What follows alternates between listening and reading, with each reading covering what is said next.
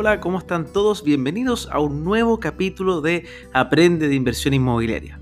En el capítulo de hoy día veremos un tema extraordinario, un tema que muchas personas me han pedido que es sobre los subsidios habitacionales.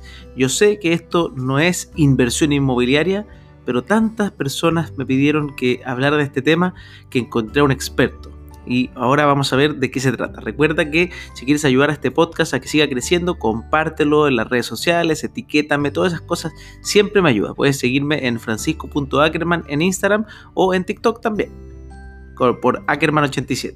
Así que vamos por ese capítulo. En el capítulo de hoy estoy con un gran amigo, alguien que conocí gracias a esta industria, la industria inmobiliaria, gracias a mi socio que me lo presentó, alguien que dedicó su vida entera, o por lo menos en los últimos años, al mundo del subsidio. Se trata de Giovanni Prele, CEO o gerente general de usatusubsidio.com. ¿Cómo está Giovanni? Hola Francisco, muy bien, ¿y tú? Muy bien también. Oye, Giovanni, antes de comenzar todo, todo, todo lo que vamos a hablar hoy día, me gustaría un poco que te presentaras, que nos dijeran que nos dijeras quién es Giovanni Prele y por qué se le ocurrió esto de ayudar a las personas a obtener subsidios.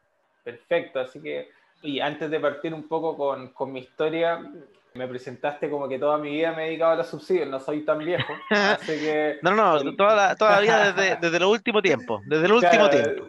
Desde el último tiempo, así que bueno, ahora con el resumen de mi historia van a conocer un poco cómo llegué a este lugar. Bueno, mi nombre es Giovanni Prele, como me presentó Francisco, eh, soy el fundador de usatosubsidio.com. ¿Cómo, ¿Cómo, nace este emprendimiento? Nace como mi proyecto universidad. Yo el año 2012 estaba en mi último año de universidad y como siempre he sido un poco busquilla y soy obediente de mi mamá. Mi mamá me dijo, oye, estás en el último año de la universidad, no te compré un auto, por favor, trata de, de invertir en una propiedad porque es lo más importante mi mamá también es muy ordenada con las lucas, entonces ella también tiene un par de propiedades hace muchos años no le funcionaba muy bien la administración porque en esos tiempos, hace 20, 30 años atrás, no, era muy profesional como hoy en día el tema, pero me dijo, esta es mi recomendación, es muy importante. Así que como yo soy obediente y soy busquilla, dije, ¿qué puedo hacer para comprar una propiedad lo más barata posible? Entonces me puse a investigar eh, cuáles eran las formas de comprar barato el año 2012.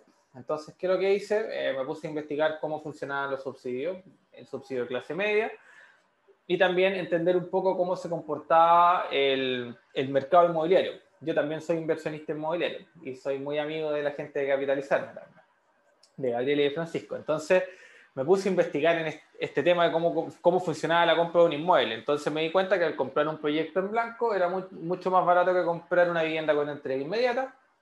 Y por otro lado, si era capaz de combinarlo con el subsidio, eh, me iba a ahorrar muchas más lucas. Entonces lo que hice fue entender cómo funcionaban los subsidios, me clasifiqué en uno, que era el subsidio clase media, como obviamente no tenía plata porque era estudiante, le pedí a mi mamá ayuda con el ahorro mínimo, postulé como tres veces el subsidio hasta que me lo gané y en paralelo reservé un departamento en blanco.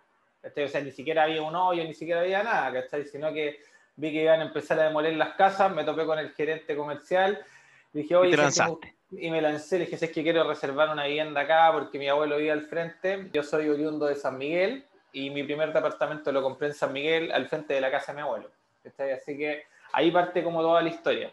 Entonces hice como esta combinatoria perfecta de postular un subsidio en paralelo mientras compraba un proyecto en blanco. Entonces compré mi primer departamento muy cercano a Metro Ciudad del Niño, donde me costó muy barato. Imagínense que un departamento de un dormitorio y un baño con estacionamiento y bodega de 45 metros cuadrados lo compré en 1300 UF. Y a eso, si yo le descuento. Eso hoy día, eso hoy día es como 2000, 2100. No, mucho más caro. Lo mandé a hacer y estaba en 2008. Ah, ah, uh, quedé corto. Harta UF es corto. No, hasta hueso es corto, así que ya, y ahí compré este departamento muy barato. Y a esas 1300 le descontábamos el subsidio, deben haber sido unas 250 en esos tiempos, porque obviamente las escalas han ido cambiando. Finalmente, lo que tuve que yo pagar del departamento fueron como 1000 UF. Fue súper poco en comparación a lo que que debiese haber pagado si es que hubiera tomado un crédito directo, no hubiera postulado el subsidio y no hubiera comprado en blanco, porque si hubiera comprado con entrega inmediata probablemente ese departamento hubiera estado mucho más cercano a las 1700 en esos tiempos. Dije, y ahí se me ocurre, digo, hoy, ¿qué podría hacer para que todas las familias se pudieran ahorrar la misma cantidad de plata que yo me ahorré? Entonces ahí traté de generar una solución que fuera escalable. Me costó mucho porque e-, era muy difícil, porque no todo el no todo el mundo iba a tener el mismo beneficio que tuve yo, de que mi mamá me pudiera ayudar para tratar de postular el subsidio, tener la suerte de reservar un departamento en blanco. Y ahí fui pasando por distintas mutaciones en el emprendimiento, pero siempre con un foco súper claro, que en el fondo, cómo poder comprar una vivienda al mejor precio posible. Y una de esas, y una, y una de esas formas de cómo llegar es comprando con subsidio, porque para partir por lo básico que es un subsidio, el subsidio es, es un beneficio estatal que no, que no se devuelve, sino que te permite ayudar a las familias con un granito de arena para que puedan cumplir el sueño de la casa propia. Existen distintos tipos de subsidios, que después lo podemos ir conversando más adelante, pero... Eso, eso, te voy a preguntar más adelante, efectivamente. ¿Cuáles son? ¿Qué tipo de familia puede postular? Eso es la idea de este capítulo, pero sigue con la historia. Vamos con la historia. Entonces, ahí empezamos a mutar, partimos como una especie de comercializador. Me acuerdo que en el año 2015 estaban los proyectos, los DC-116, que fueron, entre comillas, los primeros proyectos inmobiliarios con subsidio automático. Nosotros empezamos a comercializar distintos proyectos con DC-116 de forma piloto en distintas regiones del país. Yo tenía muchos vendedores, era como una especie de capitalizarme en esos tiempos, pero éramos usa tu subsidio. Entonces, en vez de vender para inversión, vendíamos viviendas con subsidio.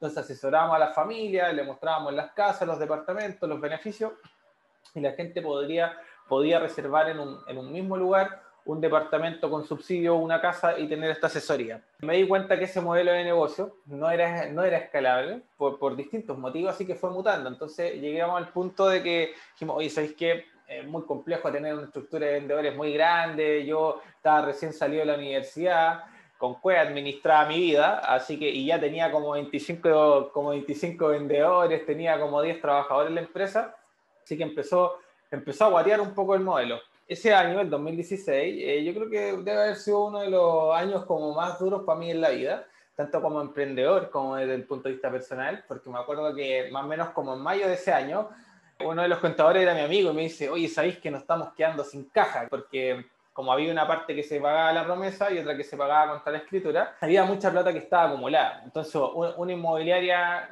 eh, nos cagó con un pago, ¿cachai? Que era un pago grande, nos cagó esta inmobiliaria, sumado estos desfases de caja.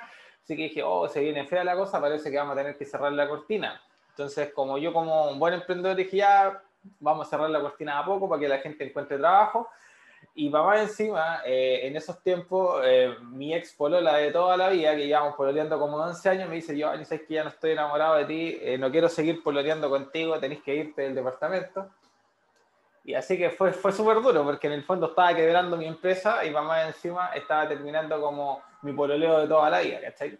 Ese, podríamos decir que es tu año, tu año que hoy día podrías verlo en retroactiva como de agradecimiento, porque probablemente aprendiste un montón de cosas. Obvio, yo creo que, no, de hecho yo creo que fue uno de los años clave en la vida, ¿cachai? Porque en el fondo son esos años que te obligan a reinventarte, donde te cae como todo lo malo, con un balde de agua fría, que no estáis preparados. Tenía mi empresa ahí tambaleando y digo, ¿sabéis que tengo que cambiar el modelo de negocio de la empresa?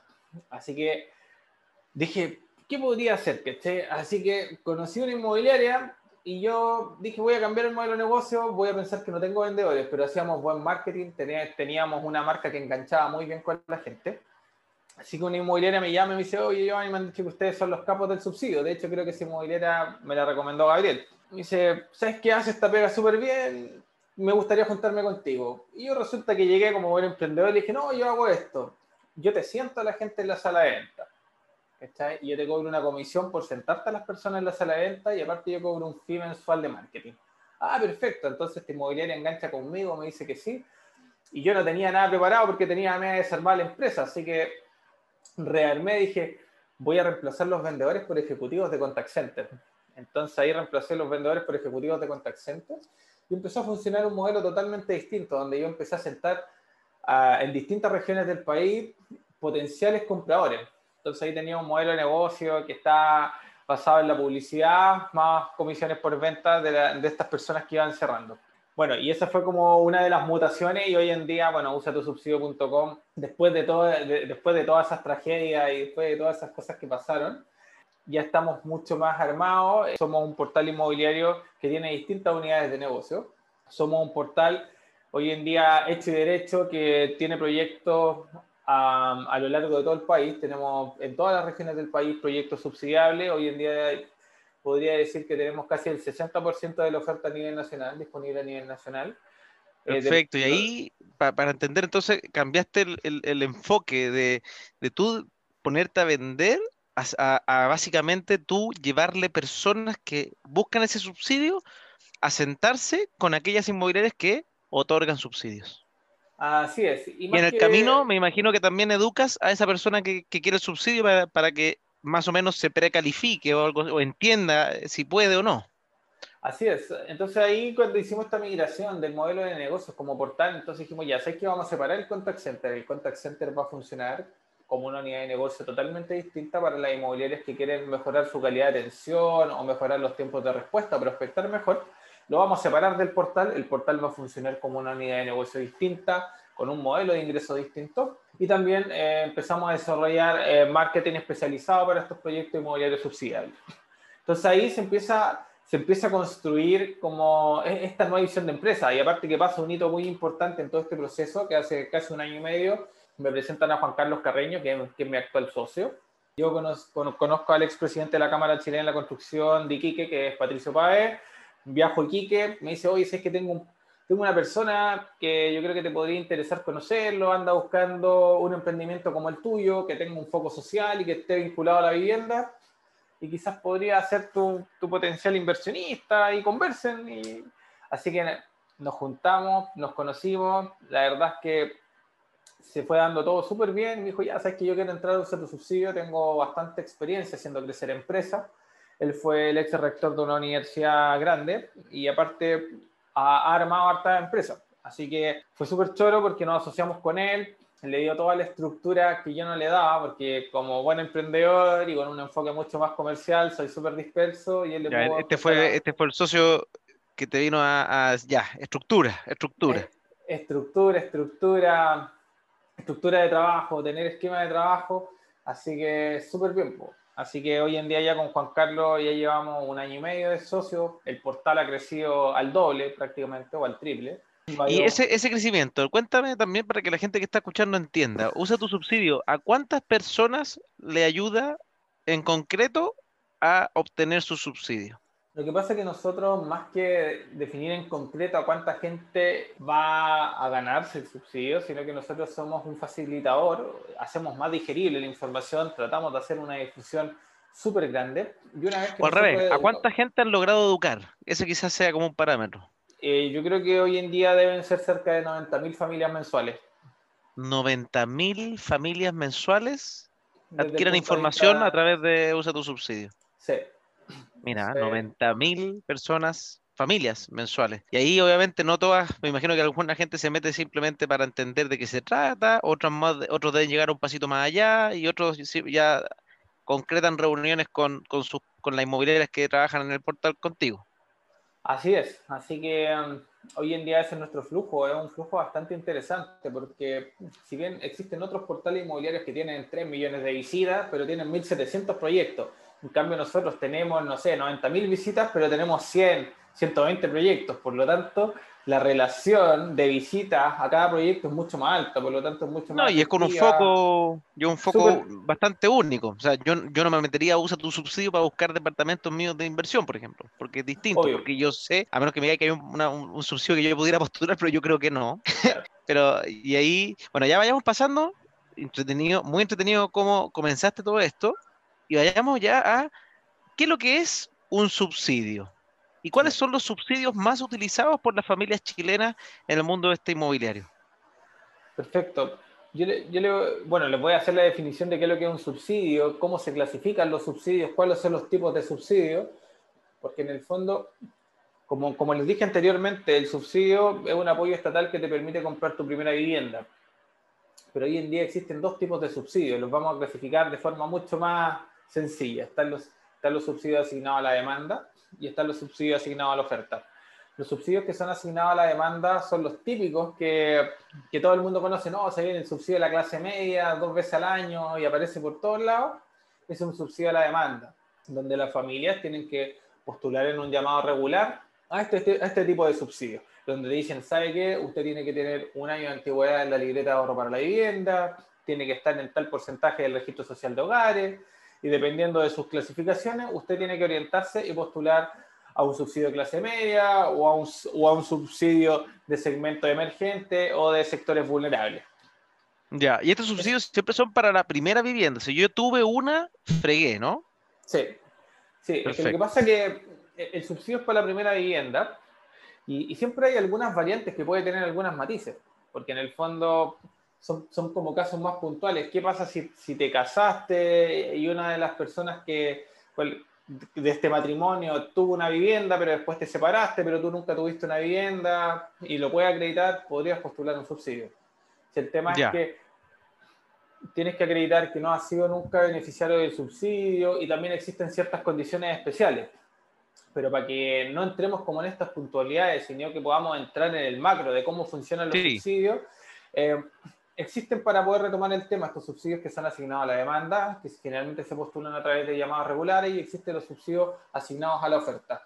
¿Y por qué me quiero enfocar en los subsidios que son asignados a la oferta? Porque hoy en día existe un programa que se llama DS19, que, este programa es muy conocido o, o también llamado el subsidio automático, donde la inmobiliaria va y postula un proyecto en un concurso y dicen, usted se ganó o no se ganó este subsidio de DS19 por lo tanto, todo este conjunto... Lo gana la inmobiliaria, la oferta. Claro, claro. Entonces, después el ministerio dice, ya, perfecto, su proyecto cumple con todos los requisitos, superó el puntaje de corte mínimo de todos los proyectos que postularon, por lo tanto, su proyecto inmobiliario es un proyecto DS19, que es un programa de integración. Entonces, por lo tanto, todas las personas que compren en este proyecto que no tengan un subsidio se lo van a poder ganar de forma automática si es que cumplen con ciertos requisitos.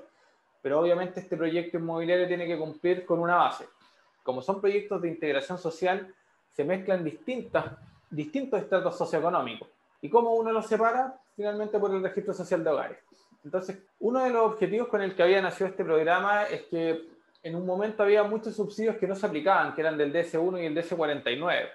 Entonces, uno de los objetivos con el que nace este programa, aparte de reactivación económica, integrar socialmente, era que estos subsidios que no se aplicaban, que se estaban venciendo, que se fueran a aplicar a estos proyectos. Entonces, una de las condiciones que te ponen es que al menos un 10% sea vulnerable, un 10% de clase media. Entonces, uno parte de, de este 100% del proyecto con un 20% de personas que ya tienen el cartón en la mano. Y el otro resto, el otro 80%, se puede llenar con personas que no tienen un subsidio, pero que sí cumplen con los requisitos para poder ser subsidiables. ¿qué, se refiere con que tengan el cartón en la mano? ¿Es que ya tengan un subsidio ganado? ¿Algo así? Que hayan hecho, que eh, son estas demandas que tú decías, los que fueron por demanda, que postularon y quedaron. Así es. Personas que hicieron el otro camino, el camino del subsidio de la demanda a través de un llamado regular y no lo tienen en la mano, pueden entrar a, este, a estos proyectos de S19, pueden homologar su subsidio y de hecho, ese concepto se llama captación en los proyectos de S19.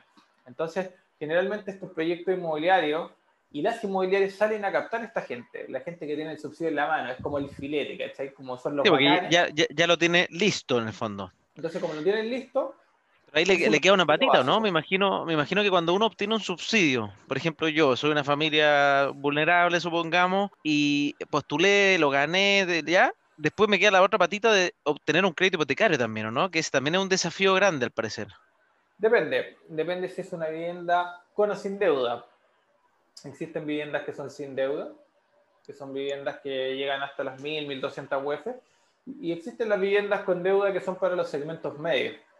Por lo tanto, en este proyecto, como son proyectos integrados, hay un porcentaje de viviendas sin deuda. Entonces, mm. en ese caso, ahí no hay un desafío de tomar un crédito hipotecario, pero sí hay un desafío para las familias que sí lo necesitan, que son todos los segmentos medios. Entonces, todas esas familias tienen que ser igual cumplir con el tema de ser sujetos de crédito hipotecario. Y si no son sujetos de crédito hipotecario, tienen que financiarlo con recursos propios. y ahí está complejo. Que es mucho más complejo. Pero finalmente cuando uno va, va a postular un subsidio habitacional, a uno igual le piden una precalificación o una preaprobación. Ya. Porque en el fondo el subsidio te dice, ya, perfecto, yo te ayudo con el subsidio. ¿Usted cómo la va a financiar? ¿Con recursos propios o con crédito hipotecario? Entonces, si es con crédito hipotecario, igual te piden una precalificación para postular. Perfecto. Oye, qué interesante el, tema del subsidio automático, entonces, para quien no sabe, ahora sabe que existen proyectos que tienen este TS19 donde uno tendría, entre comillas, un subsidio automático. ¿Cómo funciona eso del subsidio automático? Supongamos que yo no soy de, ese que tú llamaste en el fondo el filete, que son los que ya están listos, que es simplemente homologar, sino que yo soy una persona de, que recién estoy escuchando este podcast, recién escucho usa tu subsidio y digo, oye, me, qué interesante, yo quiero postular. Voy y supongamos que, que cumplo con las condiciones que dice la pizarra, gano tanto, o sea, tengo más o menos los requisitos para cumplir con este con esto. ¿Cómo lo hago? ¿Cómo lo hago para partir comprándome o partir eh, eh, metiéndome en este tema? Perfecto, entonces mira, el primer requisito es que entren a usatusubsidio.com. Una vez que entren a usatusubsidio.com, bueno, van a poder ver en nuestro portal una, una oferta variada en distintas regiones del país, pero tenemos que saber algunas cosas que son básicas cuando uno va a postular estos proyectos de S19, le preguntan, oye, ¿usted tiene al menos solicitado su registro social de hogares? Y a veces la gente antiguamente... Ni sabe qué es eso. Claro, antiguamente se llamaba la, ficha de protección social, que después cambió de nombre y se llama hoy en día registro social de hogares. Ya, hay que ah, tener el registro social de hogar. Claro, entonces eso, tenerlo actualizado, porque eso te va a clasificar con un porcentaje, y dependiendo del, del porcentaje... ¿Y, eso es fácil? ¿Se hace online o tengo que ir a alguna municipalidad? Eh, ¿es, sencillo de hacer eso si yo soy una persona que, no, que estoy recién entendiendo que puedo y, me abrieron la mente hoy día? Hoy, hoy en día es mucho más fácil porque tenemos que entender que la pandemia aceleró ciertos procesos digitales. Entonces hoy en día, antes igual uno tenía que ir a, hacer una solicitud para que te fueran a visitar, hacer la encuesta y, y todo el tema un poquito más lento en la municipalidad hoy en día con el tema de la pandemia, como se aceleraron los procesos digitales, uno puede hacerlo solicitud online o a veces también existe una homologación. Si antiguamente una persona tenía un puntaje en la ficha de protección social, en, la ficha de protección social, eh, se hace una actualización y, como que se homologa con el registro social de hogares, pero igual hay que hacer una Ya. estoy, con mi, estoy, con mi, cosa. Estoy con, estoy, yo soy Mateo, hice mi registro imagino, me tengo, tengo, que calzar en un porcentaje vulnerable, me imagino. Más que vulnerable, tienes, dependiendo del tipo de subsidio, mm. supongamos que Francisco Ackerman gana 900 lucas, o existe un ingreso familiar de un millón de pesos. Existe una persona en la familia que gana 600 y existe otro que gana 400. Entonces ellos van, solicitaron su registro social de hogares, los calificaron en un 75%, Perfecto. Entonces, ellos, una vez que ya tienen su registro social de hogares, eso lo, pueden hacer todo acompañado de la sala de la sala de venta. Ojo, que esto no es excluyente una cosa con la otra, pero si ustedes hacen la tarea y llegan con todo ordenadito, va a ser mucho más rápido para poder reservar una vivienda. Entonces, en el caso de los sectores medios, te dicen ya, usted tiene que estar en un porcentaje de vulnerabilidad entre el 55 y el 90% para, para poder comprar una vivienda de sectores medios.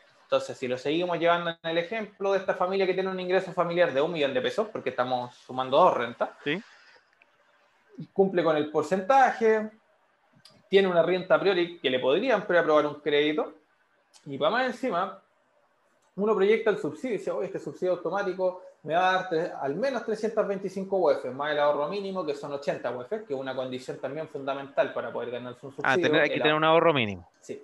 Eh, entonces ahí son casi 400 80, UF. 80 UF, ¿cuánto es para una persona que está pensando aquí aprox? Pongámosle 2 millones 4. 2 millones 400. O sea, ya uno tiene que tener más o menos 2 millones 400 mil pesos ahorrados en su libretita de ahorro y una renta ah, pues, familiar de aprox un millón de pesos. Este me imagino que es para clase media, ¿o no? Así es, para clase media. Entonces, dependiendo del tipo de subsidio, es cómo se van moviendo los, las cantidades de ahorro y el porcentaje del registro social de hogares, pero para poder acotar algo en este podcast que tiene un tiempo limitado y poder enfocarlo en los sectores medios, que son los que tienen como un poquito más de complejidad porque tienen que vincularse con un crédito hipotecario, estar en el porcentaje, lo vamos a enfocar en, en, este segmento por ahora. Entonces, si yo tengo esta renta a priori de que este ingreso familiar es de un millón, existe un registro social de hogares, con un X por ciento que cae dentro de los segmentos medios y dice, ah, perfecto, y esta persona nunca ha tenido una vivienda y tampoco ha ocupado un subsidio antes, por lo tanto, sí podría reservar una vivienda en este proyecto inmobiliario. Entonces ahí empieza toda la dinámica. Y aparte que uno de los beneficios que tienen estos proyectos de S19 es que dicen, pero no se preocupe si no tiene la 80 UF, porque también lo puede ir metiendo en cuotas dentro del periodo de construcción. Entonces, antes de que esté listo este proyecto inmobiliario de S19, usted tiene que completar estas 80 UF, por lo tanto no tiene que llegar con estos 2.400.000 al tiro. Entonces también te dan esa facilidad. Entonces, la verdad es que un proceso que es bastante sencillo, pero como tiene muchos muchos lenguajes técnicos, muchos parámetros, a veces yo, yo me, me, he dado cuenta conversando con mucha gente, uno va y, con gente muy inteligente, me ha pasado que le echo de ejercicio a esta gente que tiene doctorado. Ya, los mando a estudiar el tema del subsidio y después le pregunto los requisitos y ni siquiera los cacharon, ni siquiera lo entendieron. Es una información súper compleja, es una información súper técnica. Lo que nosotros tratamos de hacer como portal es que en el fondo... Simplificarla. Simplificarla y ver cómo nosotros somos capaces de colocar a la gente en función de ciertas preguntas que nosotros le hacemos, poder hacer una clasificación a priori y derivarlas a un proyecto inmobiliario para que después siga este proceso, este curso normal, donde aquí el vendedor de cada proyecto inmobiliario también se va transformando en una especie de asesor que lo va llevando de la manito por todo este proceso para que pueda llegar a tener su vivienda. Mira qué interesante, ¿eh? es más o menos como la dinámica para poder comprar y cuál es la dinámica que también existe en estos proyectos, porque son proyectos de integración social que mezclan distintos segmentos y para poder hacer como los segmentos vulnerables, que generalmente son las familias que se adjudican el subsidio del DS49, que son estas viviendas en deuda, o también de los sectores emergentes, que es el DS1, título 1, tramo 1. Entonces, que son viviendas hasta las 1400 UF. Entonces, existen distintos tipos de segmentos en estos conjuntos. Pero a mí me gusta destacar mucho, generalmente hago una comparativa cuando le explico a la gente por qué, por qué postular en un proyecto de S19 y visitar nuestro portal, porque si uno lleva, uno mira la escala del monto de subsidio, generalmente son hasta viviendas de 2.200 UF, en algunas zonas extremas hasta 2.400. Igual se vienen algunos cambios en la, normativa, pero todavía... Sí, porque me imagino los precios han subido tan rápido que me imagino que los subsidios en algún minuto van a tener que adaptarse, porque hoy día yo pienso, una propiedad de 1.200, 1.400 UF, cuesta que la inmobiliaria logre mantener una calidad acorde a una vivienda bien digna. No, es que lo que pasa es que no solamente es un tema de calidad, yo creo que, yo creo que hoy en día los estándares de calidad son, son bastante simétricos en, en, términos constructivos, sino que se da en la superficie. Porque en el fondo, mm. hoy en día, una, una, familia que está postulando el subsidio, una pareja joven con un hijo, no se puede ir a vivir a un departamento de 35 metros cuadrados en Santiago Centro. Pero por, por el aumento de costos de todo han tenido que achicarlos probablemente. Claro, entonces, ¿qué es lo que vaya haciendo? Hoy en día se, se, desarrollan eh, muchos proyectos en zonas pericentrales o en sectores periféricos. Zonas pericentrales, estamos hablando que igual estén dentro del anillo de Vespucio. Este, por ejemplo, podría ser hoy en día hay proyectos de S19, son mucho más escasos. Nosotros tenemos un proyecto de S19 en la cisterna, se van a lanzar, hay uno en San Joaquín, y en zonas un poquito más lejanas también se desarrollan, como en Padre Hurtado, Lampa, Win, etc. Pero a lo que voy que hoy en día la familia que está buscando el subsidio necesita un poquito más de espacio. Entonces, por un tema del encarecimiento del suelo y de los procesos constructivos y todo ese tipo de cosas, generalmente se van desplazando del centro de la, de la ciudad estos proyectos y van quedando un poquito más lejos. Entonces, mm. esa es como un poco la dinámica que se va dando. Pero hoy en día, todos los que son proyectos inmobiliarios que sean de C19 con los cambios de normativa, entre mejor ubicados estén, van a tener mejores premios.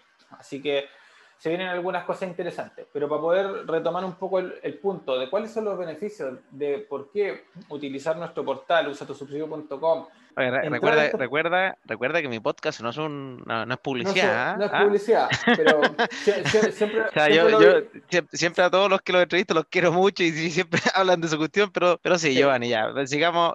¿Por qué es tan interesante ocupar ¿Por qué, es tan interesante eh, ocupar un uso tu subsidio? ¿Cómo, ¿Cómo, te guía? verdad, lo que más me importa es cómo, porque una persona se, se, guiará bastante acá, que eso es lo que quiero saber. ¿Qué, qué cosa ayudará a alguien que quiere verlo por su cuenta en Google buscando como loco, que es como a veces un poco la premisa que yo le digo también a la gente que cuando quiere invertir, ¿por qué ocupar un, broker inmobiliario que sea de buen tamaño o de buena trayectoria? Que es básicamente porque te va a ahorrar un montón de trabajo de otras cosas. En este caso me imagino que por, ese lado un poco parecido. ¿eh? ¿Qué me ahorra? ¿Qué me ayuda? Meterme en un lugar como este. Sí, que hay, a ese punto... No sé si existen otros. ¿Existen otros? Eh, no por saber? No, no especializado. No, no hay ningún portal. Somos el único portal especializado. Atentos los eh, emprendedores. Atentos. Así que, eh, ¿por, qué les comentaba eso? De ¿Por qué nuestro portal? Hoy en día nuestro portal, el 90% de nuestra oferta son proyectos de S19, el otro 10% deben ser proyectos de, S, 1 regulares. Es decir, que gente que tenga el subsidio en la mano puede ir a comprar ahí.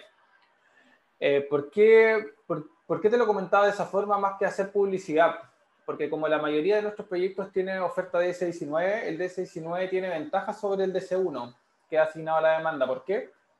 Primero, porque no te pide un año de antigüedad en la libreta de ahorro para la vivienda. Segundo. Ah, mira, eh, o sea, yo, yo podría, en teoría, si yo clasificara, yo podría decir, oh, me gustó un proyecto acá y empiezo a postular inmediatamente ahora en la libreta. Sí. Qué interesante. Entonces, por eso, viste Pancho, si no era, no era solamente un tema de promoción, sino que existe un fundamento detrás. Y por otro lado, eso es una de las cosas buenas que tiene. Por lo tanto, si yo lo llevo a un plano práctico, te acorta, el tiempo de postulación, porque es una persona que está postulando un proceso regular, primero tenés que cumplir un año, después tienes que postular, y después de postular te lo tienes que ganar, y después, y después que tú te ganas el subsidio tienes que salir a buscar una vivienda, y ese proceso pueden ser dos o tres años. En cambio, acá con el subsidio automático, no tiene, eliminas el año de antigüedad en la libreta de ahorro para la vivienda, amarras al tiro en el momento uno una vivienda específica y segundo, tiene un subsidio mucho más grande. Si yo comparo el monto del subsidio mínimo del DS19 con el subsidio DS1, son 125 UF en el DS1. En cambio, en el DS19 generalmente parte de las 325 UF. Por lo tanto, ya estás ganando casi 200 UF más de subsidio. Por lo tanto, el crédito hipotecario que va a venir es mucho menor. Entonces, y el monto del subsidio puede ir creciendo, porque nosotros hemos visto en algunos proyectos que pasa a las 500 UF el subsidio. Por lo tanto, es, la diferencia esa es muy grande. Entonces, es mucho más automático, va amarrado en la oferta, no te pide la antigüedad y existe con ciertas condiciones de localización que hacen que también sean proyectos mucho más atractivos. Entonces, ese era el punto que quería llegar, que hoy en día las familias eh, pueden estar mirando estos proyectos, son una alternativa mucho más conveniente y si nosotros lo llevamos a un, tema de ahorro, que siempre ha sido nuestro objetivo, como yo les comentaba, como al principio de la historia, cómo hacía, cómo hacía yo que otras familias pudieran comprar un precio mucho más barato, que estaba vinculado con el tema del subsidio comprar en blanco, una de las formas que podemos que podemos lograrlo es haciéndolo de esta manera, promocionando estos proyectos de S19 que, tienen una condición especial muy favorable para las familias.